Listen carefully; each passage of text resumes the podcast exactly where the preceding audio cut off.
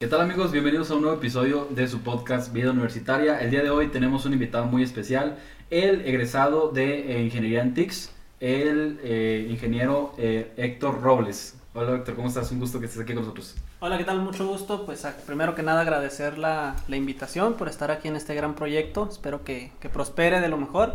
Y pues una vez más reitero mi, mi agradecimiento por estar aquí presente. Sí, agradecemos muchísimo tu tiempo que tienes el día de hoy con nosotros. Eh, vamos a hablar un poquito de cómo fue para ti eh, toda esta parte de la carrera, cómo fue este, durante tus estudios en la universidad. Sabemos que estuviste en la UTD también, este, como nuestra invitada anterior. Y también pues que nos cuentes un poquito de cómo es la vida de egresado y demás situaciones que han vivido ahí para unas que otras anécdotas divertidas para, para que la gente sepa un poquito de tu vida, ¿no? Va, va, va. Pues eh, primero que nada, pues inicié mi carrera universitaria gracias a, un amigo mío que lo conocí en la preparatoria. Eh, desafortunadamente por ahí yo reprobé la, la prepa, entonces sí tardé unos añitos en retomarla, pero a mí me llamaba mucho la atención los programas que él hacía, que me decía, Aira, ven, este, vente a la casa para que me ayudes a hacer un, un programita. Y ya, eran, eran cosas realmente muy sencillas, pero se me hacían muy padres, decía, o sea, ¿cómo con, con esas simples líneas de código puedes hacer hasta una calculadora o puedes hacer algún sistema que te resuelve la vida. Por ejemplo, me empezó a enseñar un poquito de, de un software que estaba haciendo para un restaurante, donde pues mandaba las comandas y, y, luego ya le empezó a meter un panel touch, entonces estaba muy padre, dije, yo quiero hacer eso. bueno, antes, antes de irnos directamente a lo que son las anécdotas, me gustaría primero, para la gente que no conoce qué es la carrera en TICS, que nos expliques un poquito de cómo es este o, o qué es, cómo se maneja la carrera en TICS para empezar para la gente que a lo mejor no lo conoce, para chavos a lo mejor de prepa que están este, escuchando esto, viendo esto, que les des una idea lo básico o lo, primordial de cómo es, para empezar. Va, primero que nada, pues TICS es tecnologías de la información y comunicación. Vemos un poquito de todo. Agarramos todo lo que son las tecnologías y, las, las, metemos dentro de una malla curricular. Eh, vemos programación, vemos base de datos, vemos redes. Entonces dentro de esto suena un poquito sencillo, que son únicamente pues tres ramas, pero cada una de esas ramas tiene distintos, eh, distintos lenguajes de programación. Este, tienes distintas maneras de, gestionar una base de datos, puede ser relacional, no relacional, o sea, con tablitas este, en las redes, que es el campo que a mí más me interesó. Al principio fue la programación, pero las redes pues tú puedes aprender a hacer todo, todo tipo de conexiones. Por ejemplo, esto que estamos haciendo justo ahora, tienes que tener un conocimiento un poquito de redes porque ya entran las interconectividades y demás, pero pues también te puedes aventar eh, la red de un edificio, este, interconectar sus computadoras, este, restringir algunos, algunos ¿Accesos? Algunos accesos. Ya ves que existe que la red de maestros, que la red de alumnos, que la red de invitados. Entonces cada quien tiene diferentes prioridades y pues en, eso se basa un poquito la, la carrera de tecnologías de la información. Ok, entonces eso es un poquito. Y bueno, muchos van a pensar o nos van a hacer la pregunta en qué, eh, cuál es la diferencia entre, por ejemplo, eh, TICS, Ingeniería en Sistemas Computacionales e Informática. Son tres carreras diferentes que muchas universidades las pueden ofrecer, pero ¿cuáles son las tres eh, diferencias entre esas tres? Porque eh, ya tuvimos un invitado eh, en el episodio 3, me parece, con Alejandro Medrano, que es estudiante de, Ingeniería en Sistemas Computacionales, y pues bueno, también es muy parecida la carrera, pero ¿cuál es la diferencia? Tú que ya, ya eres egresado, ¿nos puedes contar un poquito esa diferencia entre esas carreras? Sí, bueno, yo lo sentí un poquito más orientado lo de Ingeniería en Sistemas, como el propio nombre lo dice, más como al, a, meterle más crema a la, a la programación, como que más a lo, a lo interno de lo que nosotros no vemos, el, el backend. Entonces en, en TICS como que vemos un poquito de todo, pero no nos metemos tan a profundidad. Eso es como que la, la magia de esta carrera, que te enseñan poquito de todo y tú sabes hacia dónde te quieres orientar, cuál es la rama que más te va a gustar y por eso está como que escalonada, pues estratégicamente para que vayas viendo un poquito de esto, un poquito de esto, un poquito de esto, pero de manera escalonada. Y por ejemplo, ¿qué, qué ramas puede tomar una persona ya en TICS? O sea, eh, al momento de, de, ejercer ya profesionalmente, ¿qué ramas se puede tomar en, en, TICS? En TICS, pues eh, las antes mencionadas, como lo es la programación, un gestor de base de datos o también las redes. Por ejemplo, pues ya tengo varios amigos que están fuera del estado, están ejerciendo en Guadalajara y a ellos les interesa un poquito más el lado de la programación. Entonces ellos ya trabajan para una empresa desarrolladora de software. En, en, mi caso, ya metiéndome un poquito más a la a cuanto a la vida laboral, por ahí inicié una, una empresa de cámaras de seguridad. Pero pues tiene que ver un poquito con las redes, con los protocolos de seguridad y demás. Entonces es lo que yo, yo me enfoqué en las redes. También están los gestores de base de datos que pues ahí sí está un poquito más complicado, ¿no? El, el, área porque pues manejas mucha seguridad. Por ejemplo, alguien que maneja la seguridad de los bancos, eh, pues es un, es un tema un poquito delicado, es un poquito, pues, pues complicado manejar toda esa información, la de los bancos, este, una propia Soriana, entonces sí tienes que tener un conocimiento muy, muy bueno para gestionar toda la, la información que ahí se maneja. Y, en ese caso, por ejemplo, que lo mencionabas ahorita de, de la seguridad de los bancos, una base de datos de un banco, eh, tiene que haber un buen ingeniero o un licenciado en, en, TICS para poder desarrollar ese tipo de, cosas, ¿no?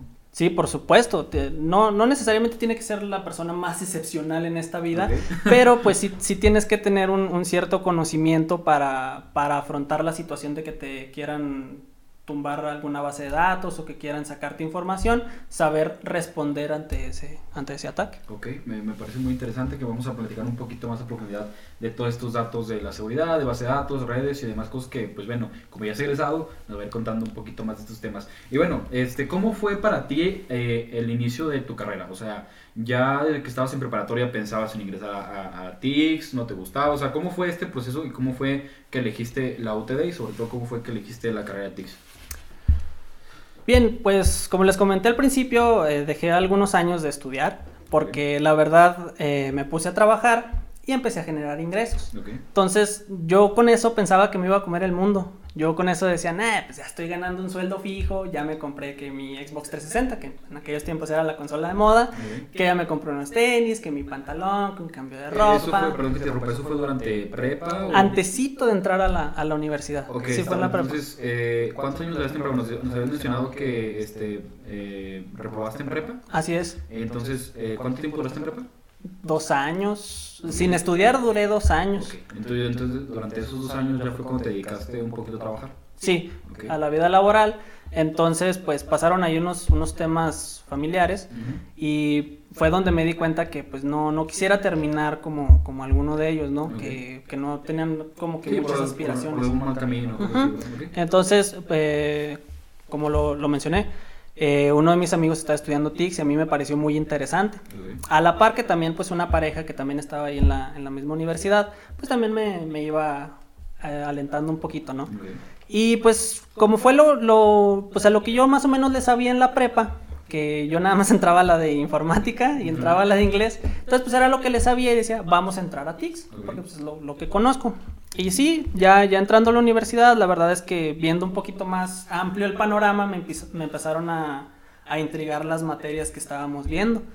Entonces fue cuando vimos redes 1 y dije, sí, me voy a quedar con las redes. La programación sí está muy padre y todo, pero sí, definitivamente me voy a quedar con las redes. Ok, está interesante todo ese aspecto. Entonces, durante tu primer semestre, bueno, es cuatrimestre, ¿verdad? Sí, son cuatrimestres. Ok, ¿qué tan difícil es estudiar por cuatrimestres? Porque regularmente la mayoría de las universidades, tanto en Durango como en México, se manejan por semestres. Hay excepciones, como por ejemplo aquí en Durango, que es la, la OTD, que se maneja por cuatrimestres. ¿Qué tan difícil es estudiar por cuatrimestre? Porque escuchamos muchos mitos de que es muy desgastante, de que es muy, este, muy fuerte, que es muy pesado. ¿Qué tan ciertos estos mitos? ¿Qué tan ciertos son? ¿O qué tan verdad son? Pues no es que sea pesado o que sea algo así súper abrumador, más que nada es, es que tienes un, un ritmo constante.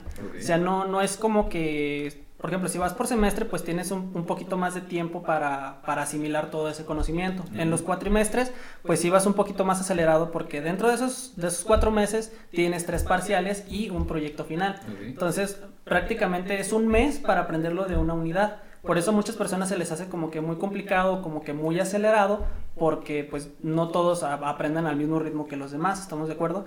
Y, más que nada es eso, pero no, no, es, no es complicado cursar un, eh, una carrera por cuatrimestres, sino que al final como todo te vas acostumbrando y al final te, te, empieza a gustar como que esa vida acelerada, como que esa vida de, de no tener tanto descanso, porque sí, sí estaba un poquito raro que eh, una semana de, abril estabas en, en, tercer cuatrimestre y para la próxima semana en automático ya empezabas cuarto, así como si nada.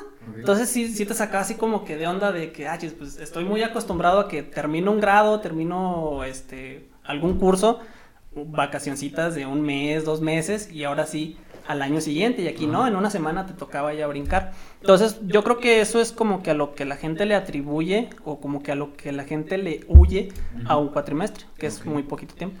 Y, y, y, bueno, este, la ventaja de estudiar por cuatrimestre es que decirlo que la carrera dura un poquito más.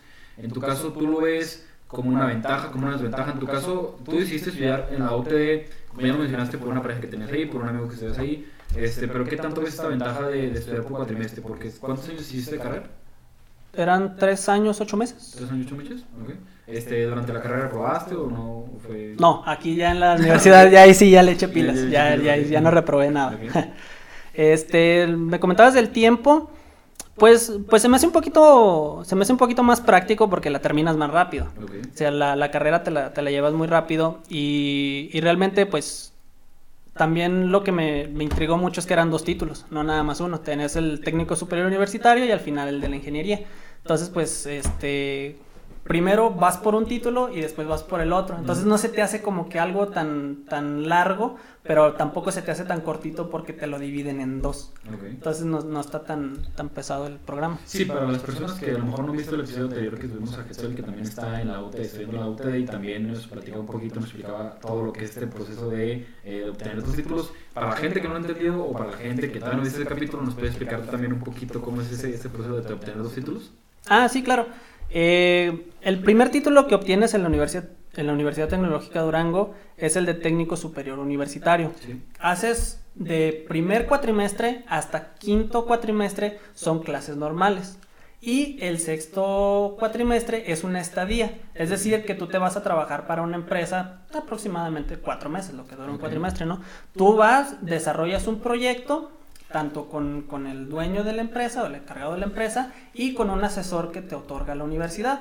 Una vez que terminas ese proyecto, pues se, se firman, mandas a tramitar tu título y demás, y ya te puedes inscribir a séptimo cuatrimestre, que es cuando empieza tu ingeniería.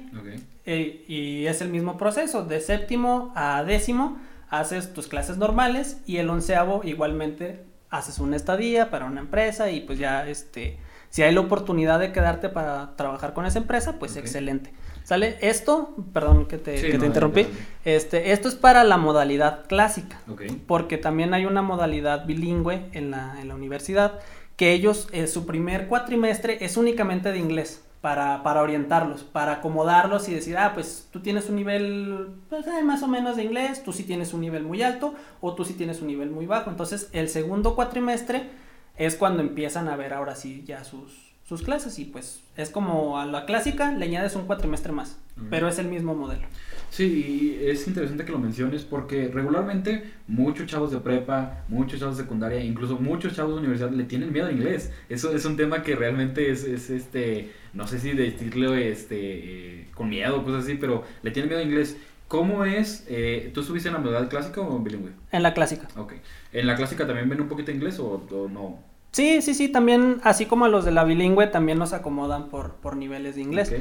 Entonces, pues sí, el contenido que vemos, pues sí es un poquito más... Eh, sí, es, sí es diferente el- los dos que llevan. Por ejemplo, del, del A1 hasta el... y el A2, pues son los, los de más bajo. El B1 y B2, pues ya son un poquito más avanzados. Ya Ajá. lo, lo que tiene la bilingüe es que pues ya salen con un C1, con un C2.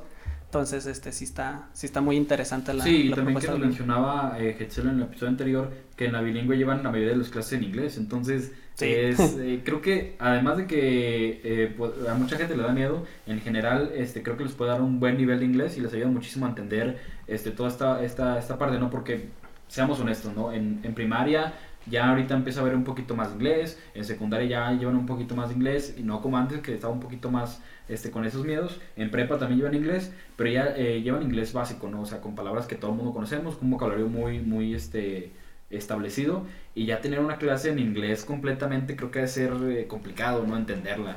Sí, sí, yo, yo me imagino que sí ha de estar un poquito más complicado porque ya entran hasta tecnicismos de Sí. la propia carrera, entonces sí es como que, ah, caray, oye, ¿de qué me estás hablando? Si apenas estamos teniendo una conversación normal, Ujú. que pues algunos docentes lo hacen así, como que con situaciones muy, muy reales, muy cotidianas, Ajá. y de repente te entran con un tecnicismo, es como que, ah, caray, a ver, espérame, entonces ahora explícame ese tecnicismo, pero pues, te lo van a explicar en inglés, Sí, entonces es ajá. un poquito Es complicado. un poquito complicado.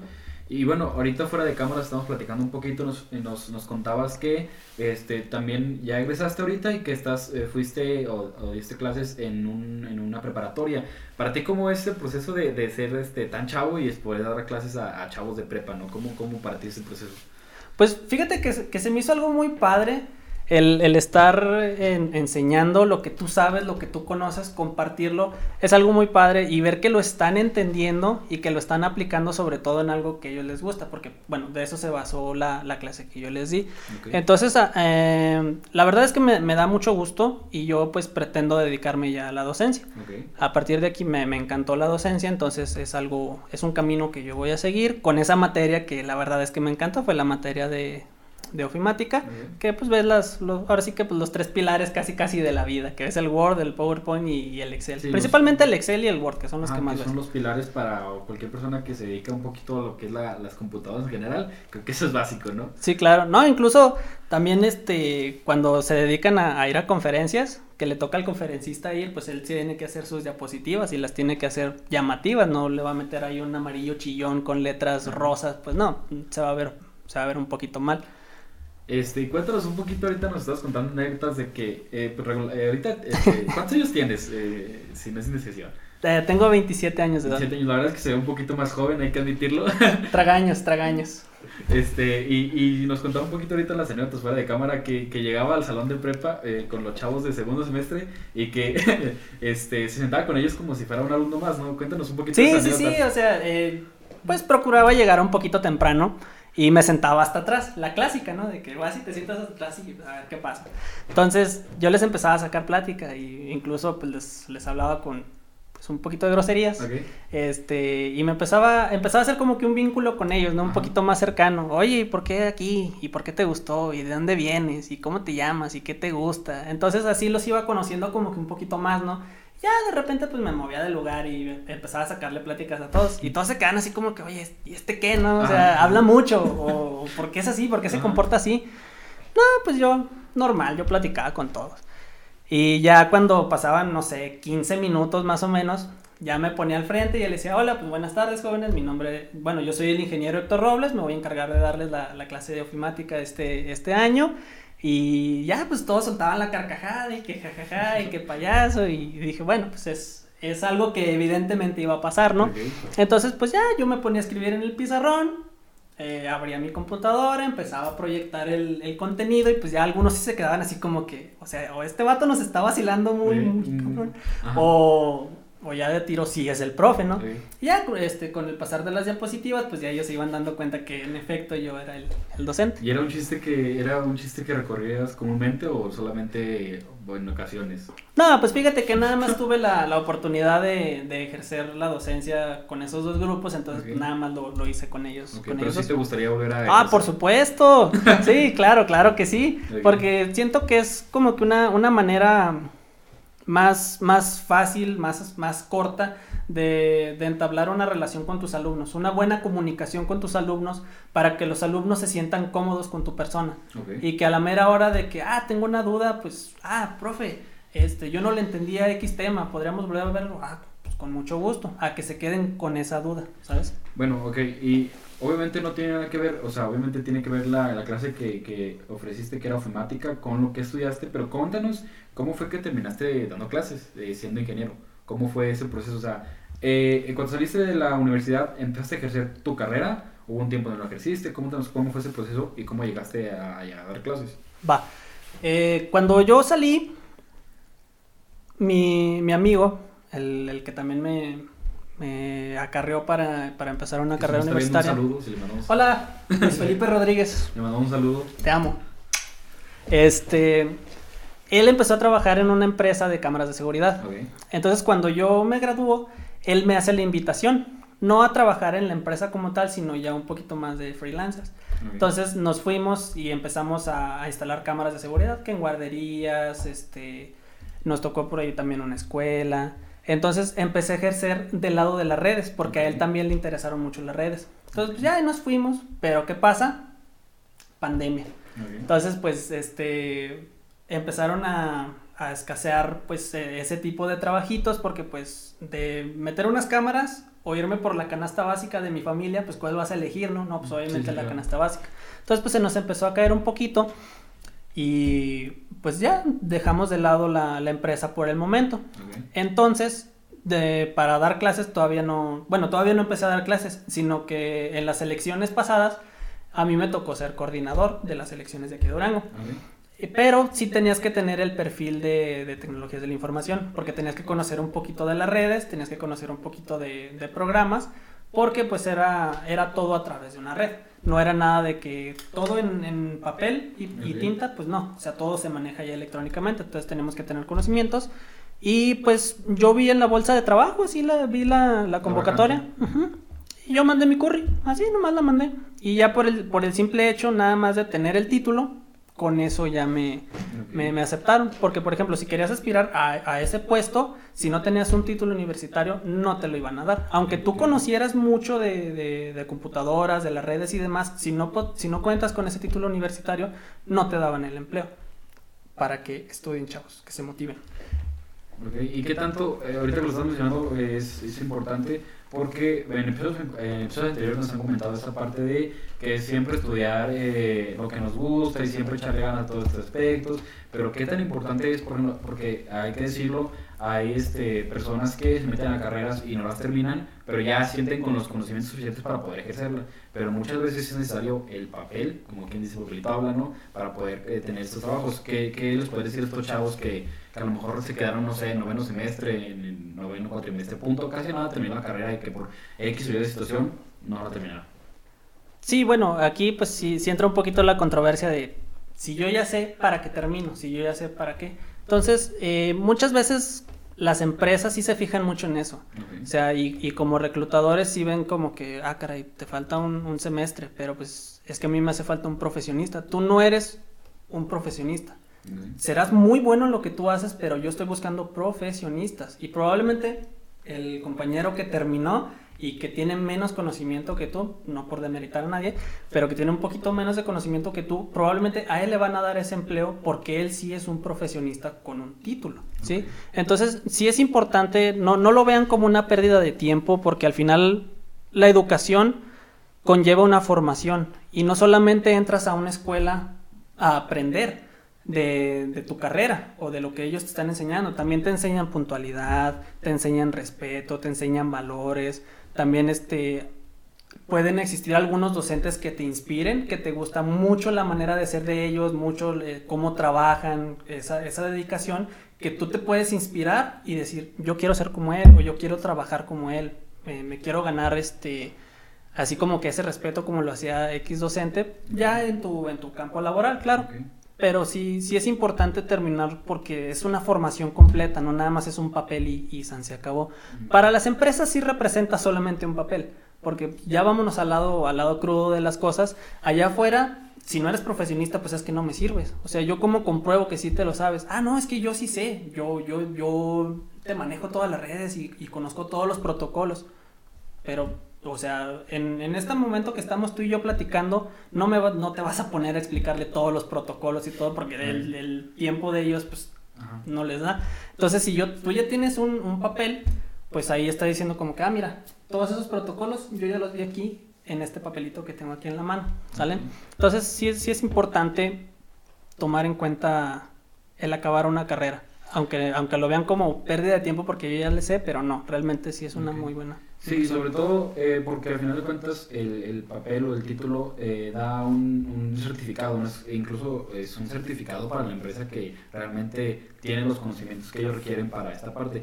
Pero también está muchísimo de moda, hay que mencionarlo, tomar cursos por internet que ofrecen la misma, la misma calidad que está en una universidad. Es decir, una universidad te puede ofrecer, por ejemplo, una, una materia de redes, digamos así, y te puedes encontrar en internet un curso de redes mucho más barato que te da un certificado de redes, ¿no? Por ejemplo, certificación, ah, pues un certificado de, de un curso que tuvimos en internet de redes. ¿Qué tanta diferencia ves entre obtener un certificado, es decir, que una persona, ahora sí, vamos a poner un ejemplo de la real, que una persona llegue con su título de, de ingeniero en TICS y otra persona llegue con eh, siete cursos terminados eh, de todo lo relacionado con TICS, de base de datos, de redes, de programación, llega con siete, este, siete certificados de cursos. Ah, ok. Yo como empleador, te estás refiriendo, o sea. Sí, danos un ejemplo. Va.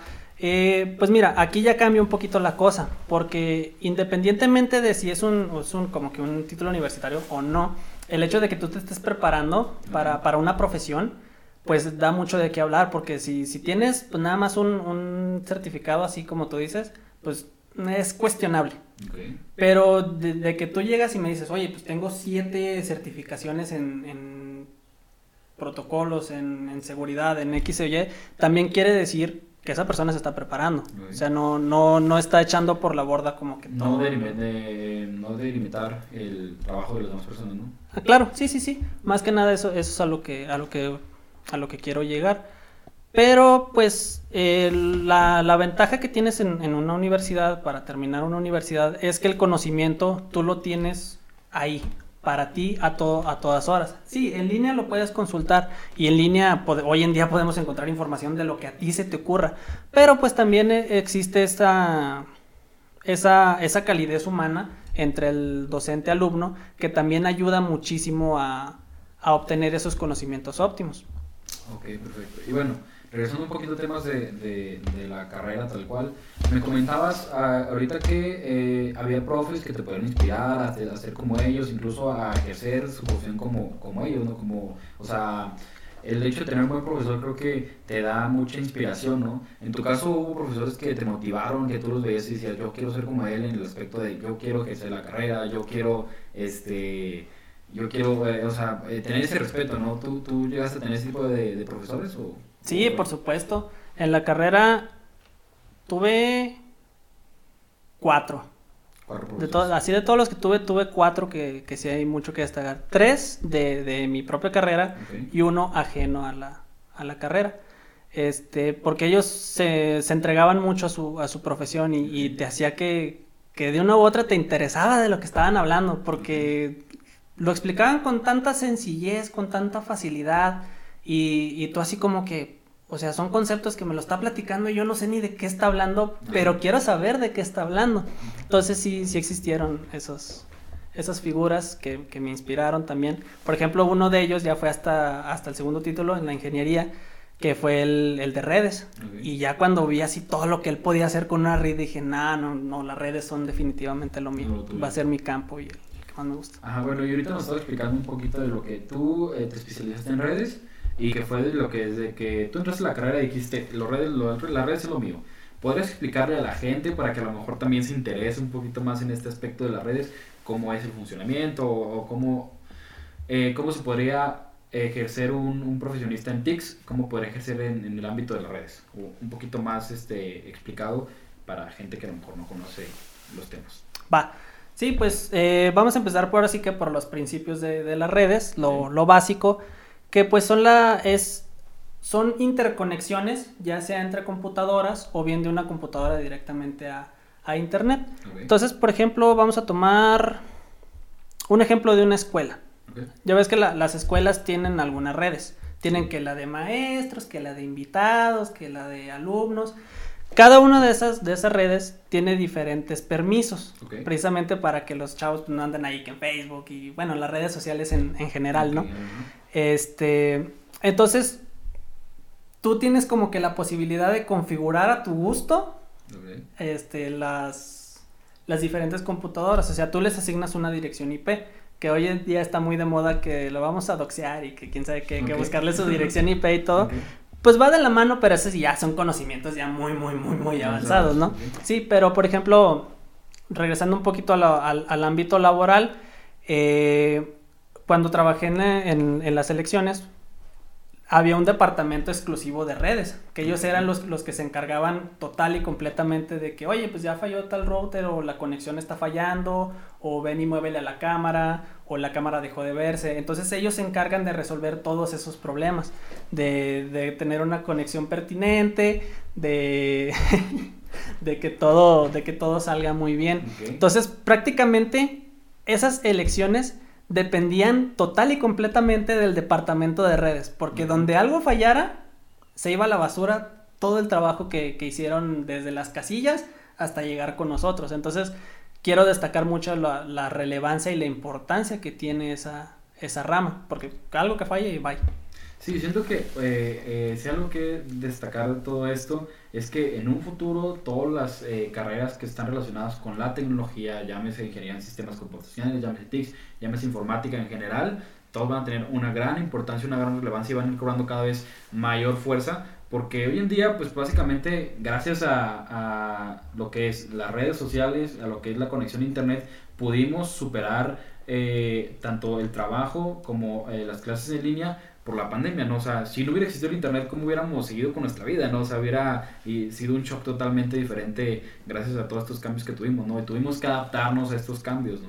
Sí, sobre todo marcó un, un antes y un después en, en cuanto al, al estudio porque, por ejemplo, no es lo mismo de que tú ya cursaste, no sé, dos o tres cuatrimestres con tus compañeros, te vas en línea y pues estás un poquito más cómodo porque ya los conoces, pero ¿qué pasa con los, los con los que van entrando?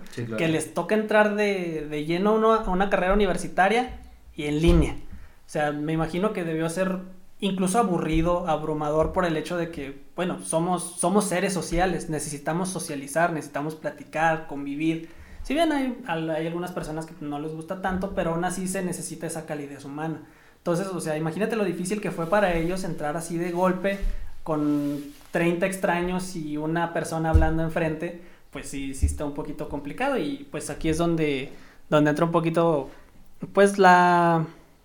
Lo, lo que venimos hablando de los docentes, ¿no? Cómo vas manejando toda la situación, cómo vas involucrando a los chavos para que se conozcan entre ellos y si los haces hacer equipos y con la misma tecnología, pues te permite hacer como que otras salas dentro de una sala, o sea, como que, ah, mira, estos dos a lo mejor ya están hablando ahí por el chat, los voy a meter en una sala y a lo mejor ellos, este, de, aquel lado empiezan a platicar un poquito de su vida y se empiezan a conocer, ¿no?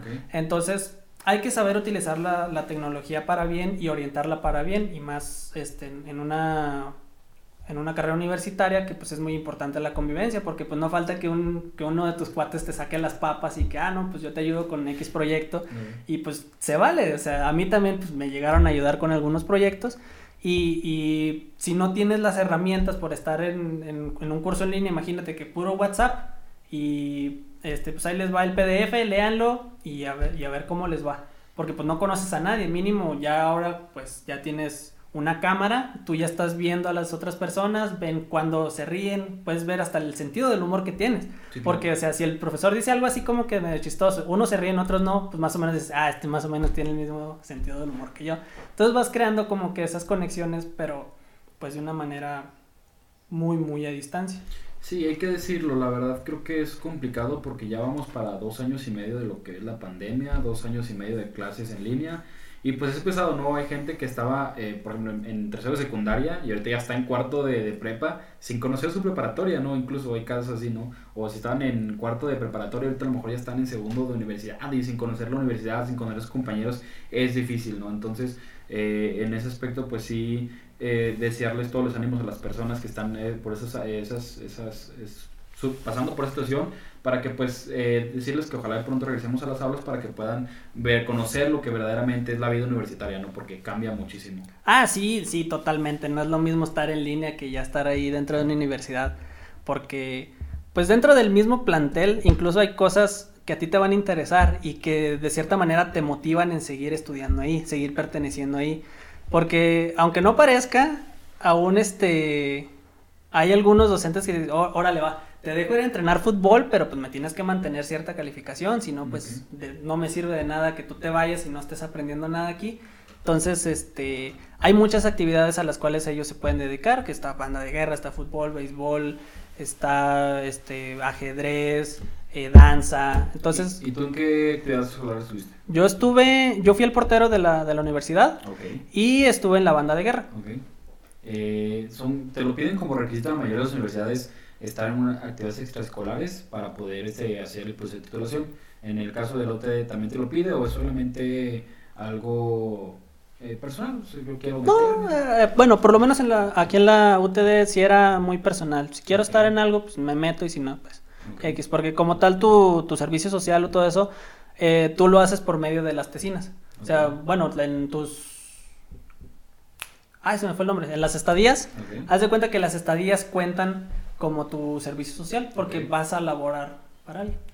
Esta, bueno, no sé si nos puedes dar el dato, pero ¿sabes si alguna otra universidad de, de ya sea del este de Durango o otra universidad del país ofrece esta modalidad de, de, de cuatrimestres de la UTD o solamente es algo eh, exclusivo de la UTD?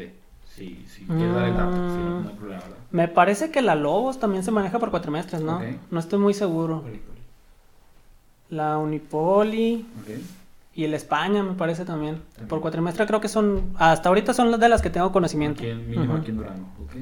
Muy bien, y bueno, regresando a temas un poquito más escolares, ya nos explicaste un poquito de lo que es la especialidad en, en, en lo que redes. ¿Nos podrías ahora dar una poquita de, un poquito de, de explicarnos, mejor dicho, este, lo ahora la especialidad, por ejemplo, en programación? Para la gente que a lo mejor ya, ya, ya, la, ya la clavamos, ya dimos el gancho ahí, este, que ya les interesó TICS, ahora nos puedes explicar que dicen, no, pues las redes no es lo mío, ahora que nos puedes explicar un poquito de lo que es la programación en TICS. Sí, claro. Eh, pues la programación sí está un poquito más tediosita. Bueno, pues en gustos. ¿En, en qué aspecto ¿no? tú? Porque son muchas líneas de código. O sea, ahí- sí te tienes que meter de lleno a la computadora y Sí. casarte con la computadora. Porque tiene, involucra mucho la lógica. Porque, por ejemplo, puedes conocer pues las sentencias o, o, bueno, los, las líneas de código que, que va en cada, pues en cada proyecto. Sí. Pero si no las sabes acomodar, cuando tú corres e- ese proyecto te va a hacer las cosas al revés. Entonces, este, dedicarte a la programación sí es, sí está muy complejo porque como son proyectos muy, muy grandes, a veces tienes que trabajar con colegas. Entonces tienes que aprender a trabajar en equipo. Porque todo el proyecto no te lo puedes aventar tú solo. eh, Va a ser una labor titánica. No imposible, pero sí es una labor muy, muy grande. Entonces tú tienes que estar colaborando con las personas que son del backend, o sea, es, es decir, las líneas de código, toda la, la lógica de tu programa, eso es lo que tú te vas a encargar como backend. Este, que, por ejemplo, la- los softwares de los restaurantes, ya ves que hay algunos que llegas y, y le picas y en Sí. automático pues te manda ya la, la orden. Entonces tú te encargas básicamente de hacer eso. O sea, tú le estás diciendo a la computadora con tus líneas de código, vamos a hacer que el botón me mande un refresco cuando le aplasten a la tecla F. Entonces cuando tú le aplastas a la F, te manda la orden de un refresco. Entonces ahora eso lo maximizas a todo lo que hay en el menú. Cuando tú presiones tal y tal y tal, te va a mandar este un espagueti. Cuando tú presiones la tecla tal, te va a mandar una cheve.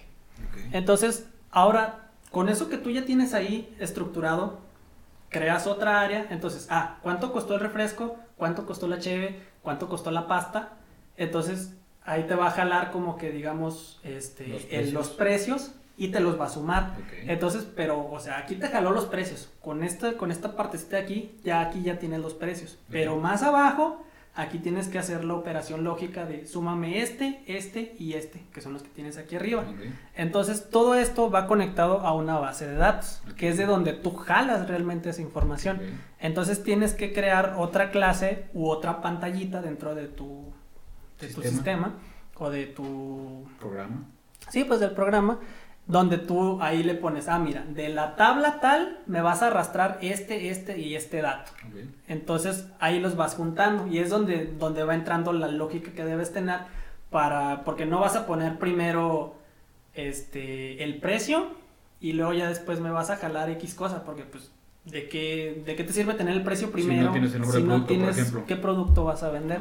Entonces, es- y esto, esto lo podemos meter a, a otro tipo de, de sistemas. Por ejemplo, este en el gobierno también se utilizan mucho, mucho los sistemas de que tú este, llega un contribuyente, este, me llamo fulano de tal, teclean tu nombre y ahí si te, si te fijas, aparece si tienes, pues no sé, depende de la dependencia a la que vayas, si tienes algún adeudo, si no has pagado algo, si este, hasta si te han arrestado, no sé, precisamente porque lo que hace ese programa es hacer una consulta a una base de datos. Es decir, te está aventando así como que, a ver, tráeme toda la información de, de este, de este cuate, a ver qué me debe. Ajá. Entonces, tú eso internamente, de eso te encargas, de, de darle la lógica a esos programas. Eso es la parte del back-end. Ahora tenemos la del front-end, que es lo de enfrente, que es ahora sí como que la estética, lo bonito, de que, ah, si le, si le voy bajando al mouse, a lo mejor pues me aparece un video o que ya me saltó una... Un Toda la parte gráfica. Ajá, o sea, de que se vea bonito y que los colores pues también sean acordes a, lo que estás manejando, ¿no? Esas son como que las dos ramas principales de la programación. la programación. Y bueno, en general, eh, ahorita eh, puedes ver eh, tú mismo desde ahorita, si no estás viendo desde tu casa, este, tú mismo puedes ver eh, todos los programas eh, y todos los sistemas que cuenta con tu computadora o algunos aparatos electrónicos en tu casa. Es decir, no solamente delimitarse a lo que son este, los puntos de venta, que son por ejemplo los que tienen restaurantes, sino también pueden hacer otro tipo de desarrollos. ¿Hasta dónde puedes llegar con el desarrollo eh, con ingeniería en TICS? ¿Hasta qué punto puedes llegar a desarrollar un programa, un, no sé, o sea, algo que tú digas, esto es lo máximo que puede llegar a ser un ingeniero en TICS, hablando de la programación? Pues no, es que realmente no, no tienes un, límite puesto, o sea, un límite físico, porque no vas a programar algo que te va a hacer volar en automático a ti sin, sin algún aditivo, ¿no? Pero, o sea, vámonos a, la parte de los sistemas. Este, tú puedes contactar con, un mecatrónico y ese mecatrónico a ti te puede enseñar eh, acerca de, cómo cómo automatizar algún algún robotcito de que pues que nada más te sirva agua o, que nada más así camine para presumirlo a tus compas, no sé, algo X, pero realmente no existe un, límite porque todo es con base a la programación. Al final de cuentas, por ejemplo, el, como tú mencionabas, el robot, el que te trae un vaso de agua, que simplemente camine, también lleva implícito la programación, ¿verdad? Sí, sí, claro. Pero ahí, ahí es donde entran los lenguajes de programación, porque pues cada uno ocupa un lenguaje de programación. Y cada lenguaje tiene una función diferente. Sí, claro. Y bueno, ya para eh, continuar con un poquito de los temas de, de, lo que es la carrera, también nos hablabas un poquito que son tres especialidades, que es, programación, redes y base de datos. ¿Nos puedes explicar ahorita un poquito lo que es la base de datos? Sí, pues la, la base de datos es como que tiene como que un poquito menos de contenido, pero tiene más peso. Tiene muchísimo peso. Porque aquí, este, por ejemplo, manejas lo, lo que es la relacional y la no relacional. La relacional, pues son como las la, lo que te puse de ejemplo hace rato de los contribuyentes, que tú haces la consulta. Entonces, este, tú pones el nombre, pero haz de cuenta que en una tabla tú vas a poner eh, lo que él debe, en otra tabla lo que él ya ha pagado, en otra tabla si te han arrestado. Entonces, es, ahí donde tú tienes que aprender a gestionar esas tablitas por separado, pero al momento de ser relacionales, cuando tú haces la consulta, pues te va a jalar todo lo que tú tienes. Toda la información completa. Sí, y pues ya las no relacionales, pues ya las tablas no, no están como que tan pegadas y no son dependientes una de la otra. Por ejemplo, si a ti te falla una de las tablas en una relacional, pues puede que te den la torre en todo lo demás. Pero si es no relacional, pues únicamente pues, esa tabla y a ver cómo. Trae un dato, el, dato aparte. Y ahí a ver tú cómo lo solucionas por aparte, sin necesidad de, que entre en conflicto con lo demás. Entonces, este, más que nada es, es el manejo de información. La, la, confidencialidad que tienes que tener con ese manejo de, información. Y pues bueno, ya hay los, ya, ya existen programas especializados en ese tipo de, de, de trabajo para que te faciliten un poquito más la, la gestión de, de datos. Sí, afortunadamente eh, ahorita tenemos o contamos con ya tecnología suficiente para tanto como el, para que el desarrollo de programación sea mucho más fácil, el manejo de, perdón, el manejo de base de datos sea mucho más fácil, el, incluso el manejo de redes sea mucho más fácil, ¿no? O sea, todo esto. Y pero al final de cuentas lleva detrás una programación de una persona que se dedicó a, este, a desarrollar el pequeño sistemita para que tuviera todo, simplificar la vida a los futuros este, desarrolladores, ¿no? Sí, sí, pues todo tiene detrás una, programación. Básicamente lo que a ti se te ocurra lo puedes resolver con la, con la programación. Muy bien, ahora nos podrías contar un poquito, no sé si eh, quieras contar alguna anécdota que te haya pasado en la universidad, eh, contar a los chavos cómo es este proceso este, en cuanto a las clases, los amigos y demás cosas, en general para que sigan siendo una idea. Ya nos contaste un poquito acerca de, bueno, un poquito, nos contaste muchísimo acerca de la profundidad de lo que es la carrera, Ahora cuéntanos un poquito cómo es la, vida universitaria adentro. Bueno, pues yo la verdad es que me la pasé a toda. Muy, muy a gusto. Soy una persona que habla mucho, soy una persona que siempre está activo y siempre me vas a encontrar hablando, brincando, saltando y demás. Eh, y también tuve la fortuna de encontrarme con compañeros que me hicieron segunda y, y, me llevé muy bien con, esa, con esas personas. Entonces, al principio como que es complicado realmente este, hacer un, un, lazo con una persona, porque al principio todos se hablan con todos y todo es muy bonito y todos se llevan bien con todos y somos un grupo súper unido y nos queremos todos y demás, pero ya con el paso del tiempo vas conociendo más a profundidad a las personas y, y ciertamente sí te vas haciendo un poquito selectivo con las personas que, que tienes en tu entorno.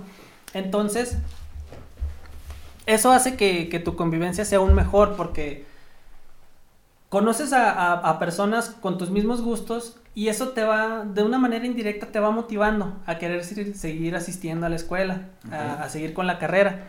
Y de que si a él ya se le trabó algo, ah, pues te queda esa, esa sensación de satisfacción de que, ah, le estás ayudando a alguien y lo estás ayudando a superarlo.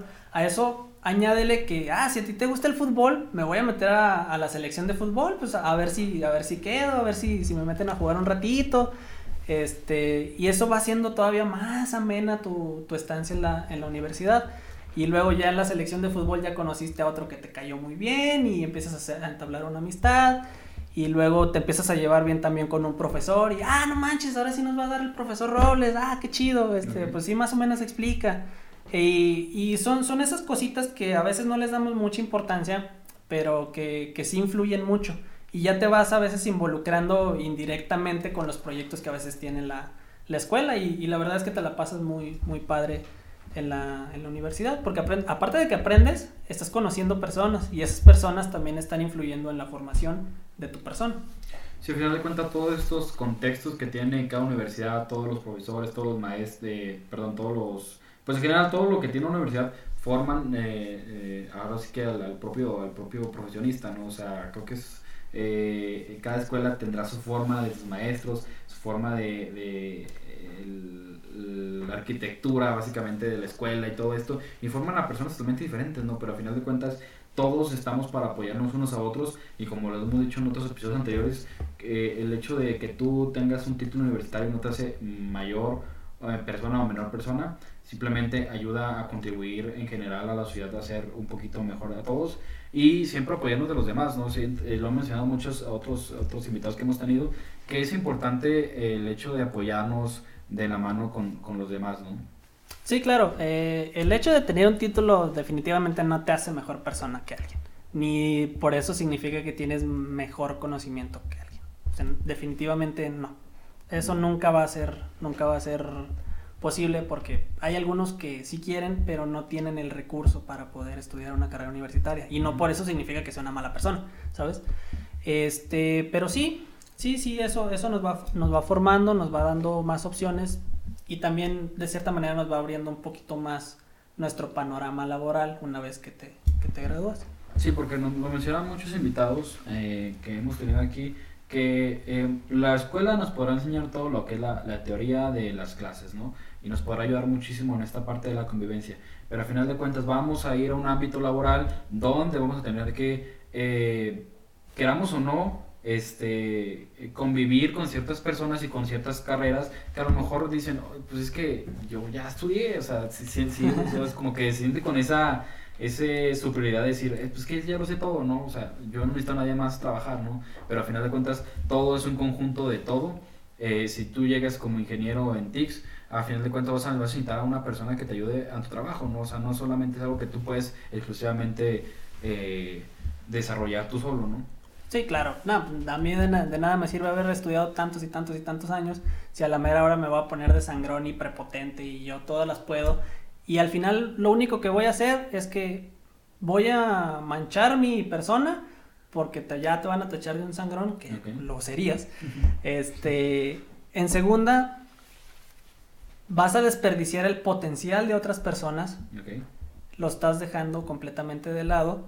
Y, pues en, tercer lugar, ¿cómo, ¿cómo explicártelo?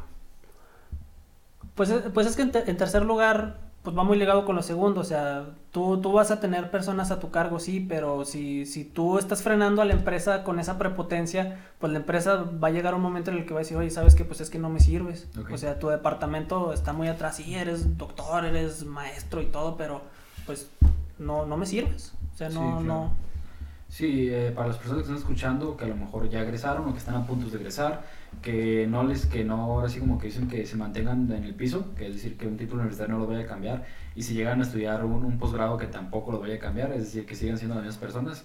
En tu caso, nos comentabas que, eh, ahorita fuera de cámaras, que ya eres ingeniero ahorita en TICS, que ya estás graduado, y además estabas estudiando una maestría. Sí, ya, ya estoy por terminar la maestría, estoy en el último cuatrimestre, también me tocó en cuatrimestre. ¿Y eh, dónde estás estudiando la maestría? En el anglo-español. Ok, ¿En maestría en? En educación. Ok. Precisamente como me gustó eh, todo este show de la, de la docencia, entonces, pero no tengo una base o no tengo los estudios para yo andar diciendo ahí de docente. Tengo el conocimiento. Sí, claro. Tal vez lo tendré. Es que es importante, ¿no?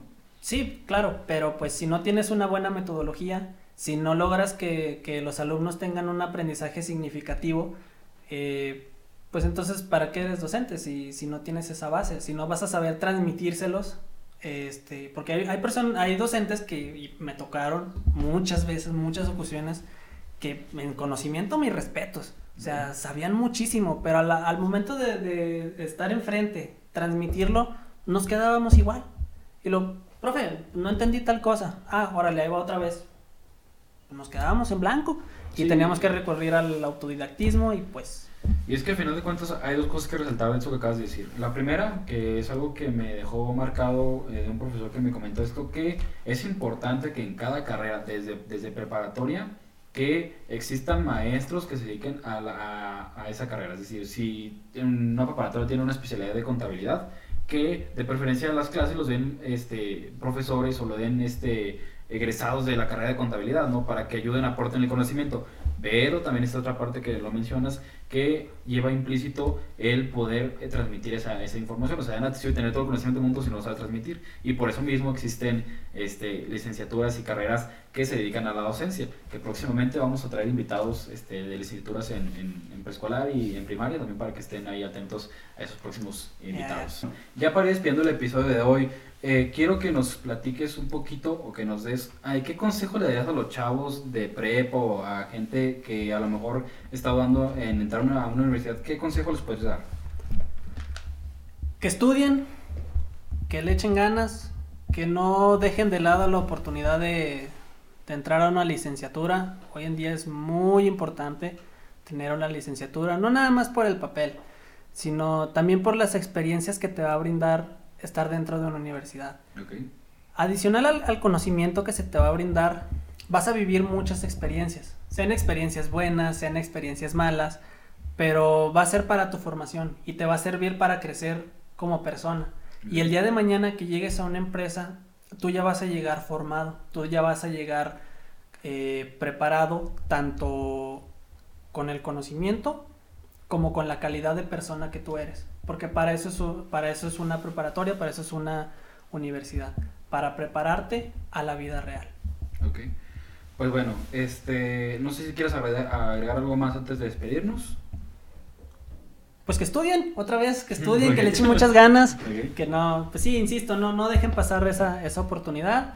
También pues agradezco mucho el, espacio, la oportunidad por, por, participar con ustedes, aquí con el buen Aldo en el backend, que es el, el, de, atrás, atrás de bambalinas, y el frontend Ernesto. Entonces pues les agradezco mucho el espacio y pues bonito día. Sí, sí, este, ahí agradecemos a Héctor, vamos a dejar también sus redes sociales si nos lo permite ahí en la, en la de comentarios para que lo puedan ir a seguir, contactarlo este, si quieren ahí este, contactarse con él. Y bueno, agradecemos nuevamente el tiempo de, de, nuestro querido Héctor y agradecemos a ti que viste el episodio completo y pues espera la próxima semana para más episodios de tu podcast Vida Universitaria. Gracias.